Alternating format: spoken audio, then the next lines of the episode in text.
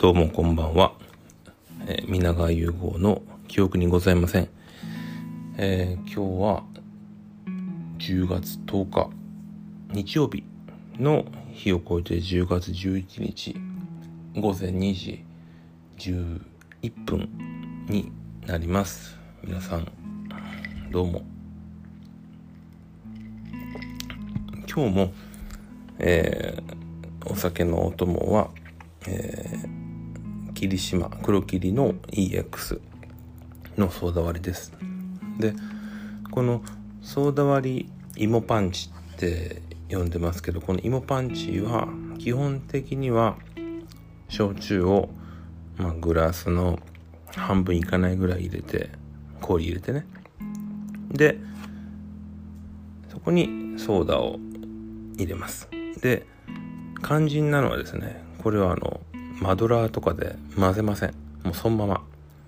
焼酎の上にソーダを入れてそのままのものがおすすめです。混ぜない方が美味しい。うん。じゃあ今日もこの一杯を飲むまで、え、お話ししたいと思います。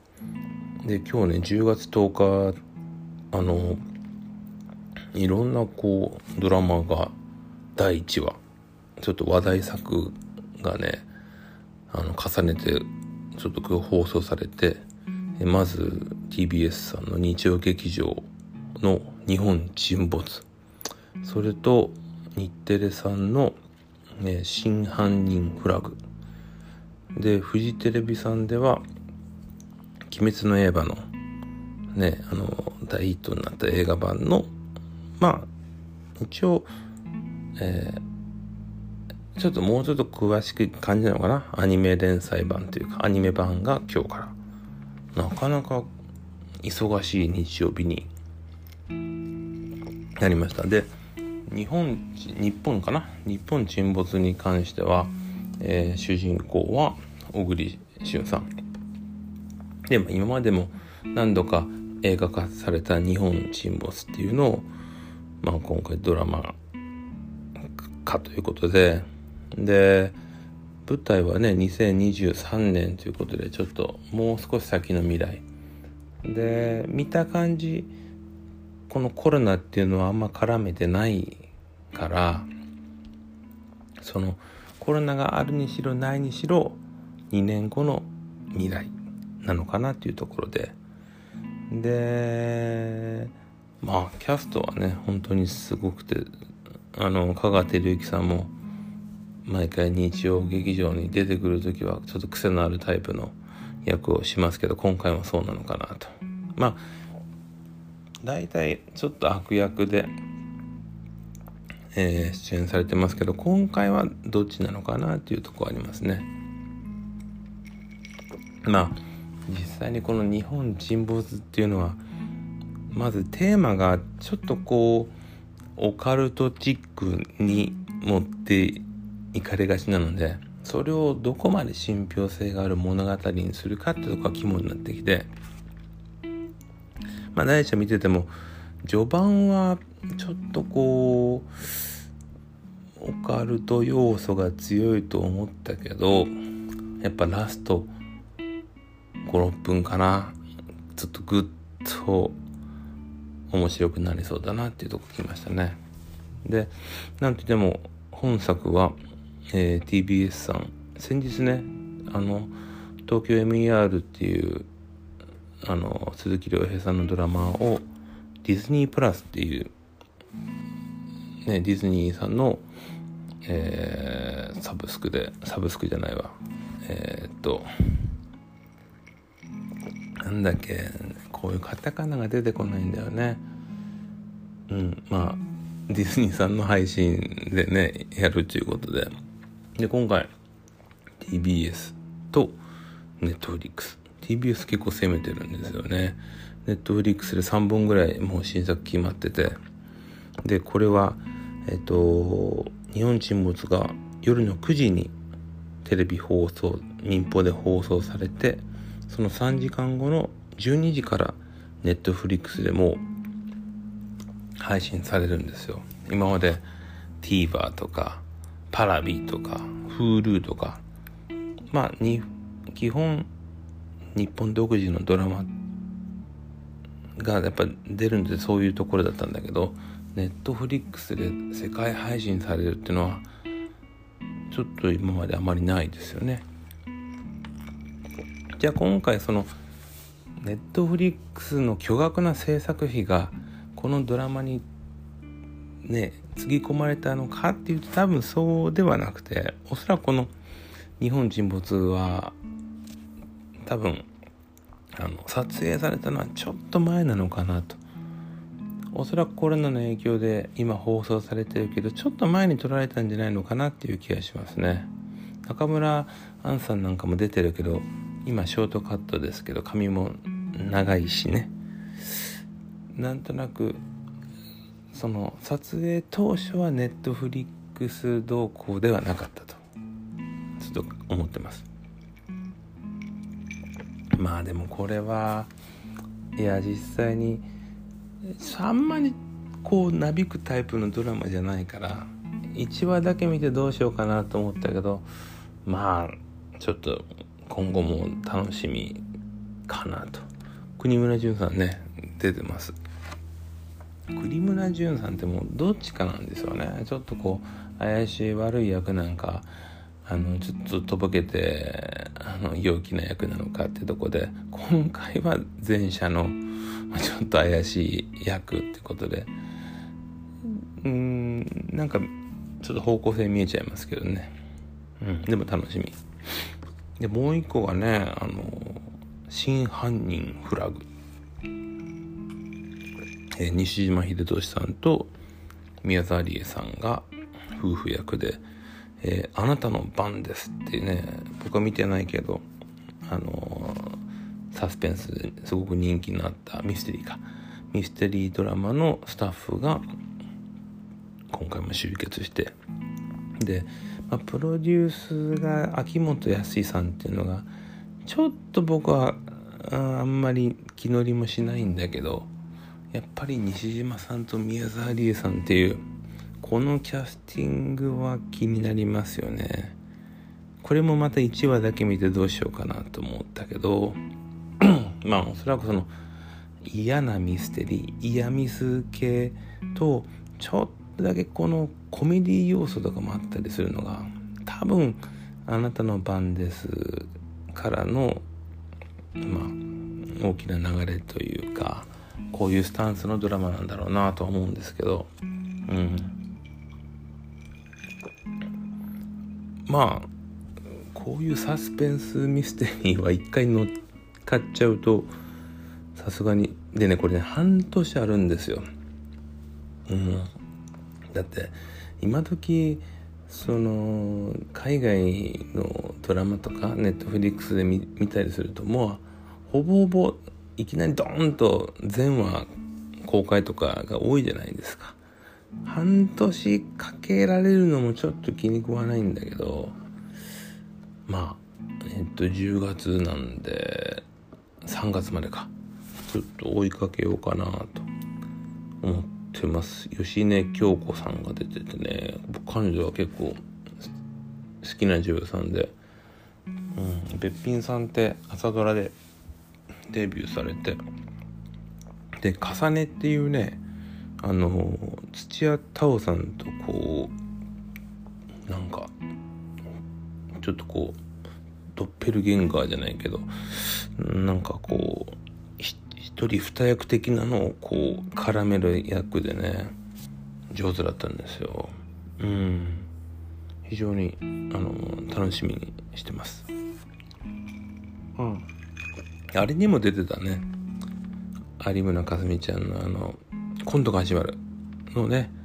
えっ、ー、と中野大河君の彼女さん役。あれも良かったですよね。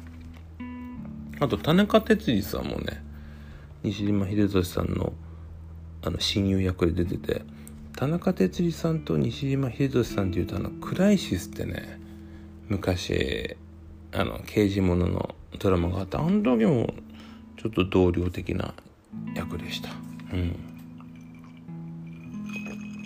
まあ、とりあえず10月のこの秋ドラマが始まったなと。日本沈没真犯人フラグ。そしてえっと明日から綾野剛さんのアバランチアバランチ？アバランチかな？が始まってで次の週末は2月の勝者。まあここここかな。この4本かな。あとちょっと細かいのも見てますけど。まああんまりドラマウォッチャーでもないんですけど。少しお話のネタにもなればなと。思ってます。うん。でも本当この黒霧 EX はすごい飲みやすいです。うん。飲みやすいしあんまり酔っ払わないし二日酔いにもならないし。二日酔いの話で言うと自分は、まあ、幸いあんまり二日酔いにならないんですよ。うん。あの頭痛とかないんですよね。まあ眠いとか次の日朝早くでね。眠いとかだるいとかあるけどあんまりそのないですね。頭痛とか吐き気とか。うん。基本的に飲んでも次の日の朝とかはしっかり朝ごはん食べたくなっちゃいますしね。うん。まああんまりお酒を絡めるのがダメなんです。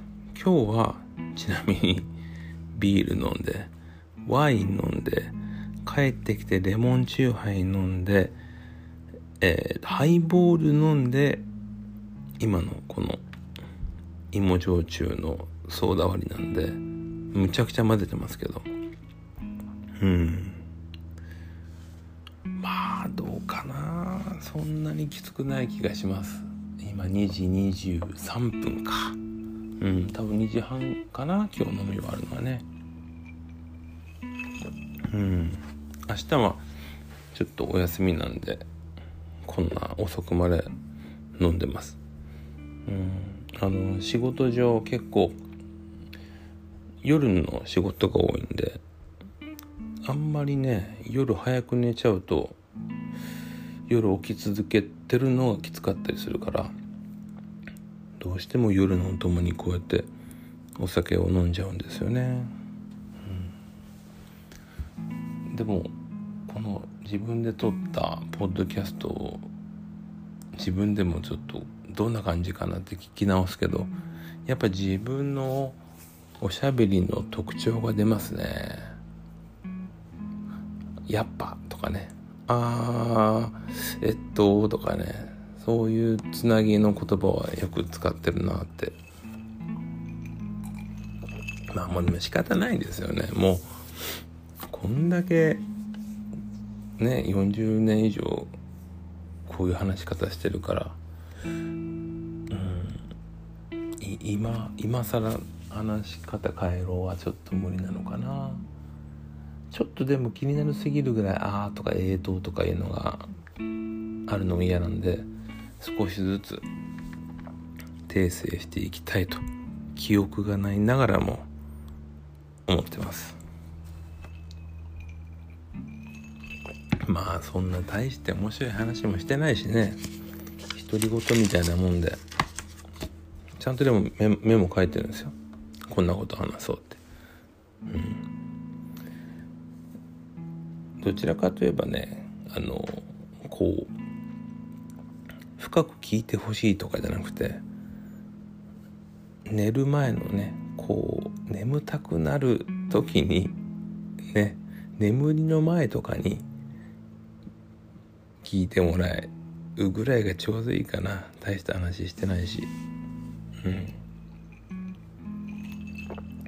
いろいろ2年前からラジオを聴くようになって。で東野さんのねあのー、なんだっけ今本物ラジオだけど当時がなんだっけうん YouTube で東野さんラジオやっててそれを聞き始めてそれで偽物ラジオだっけなんだっけちょっと調べようかな。えっとねちょっとごめんね。うん。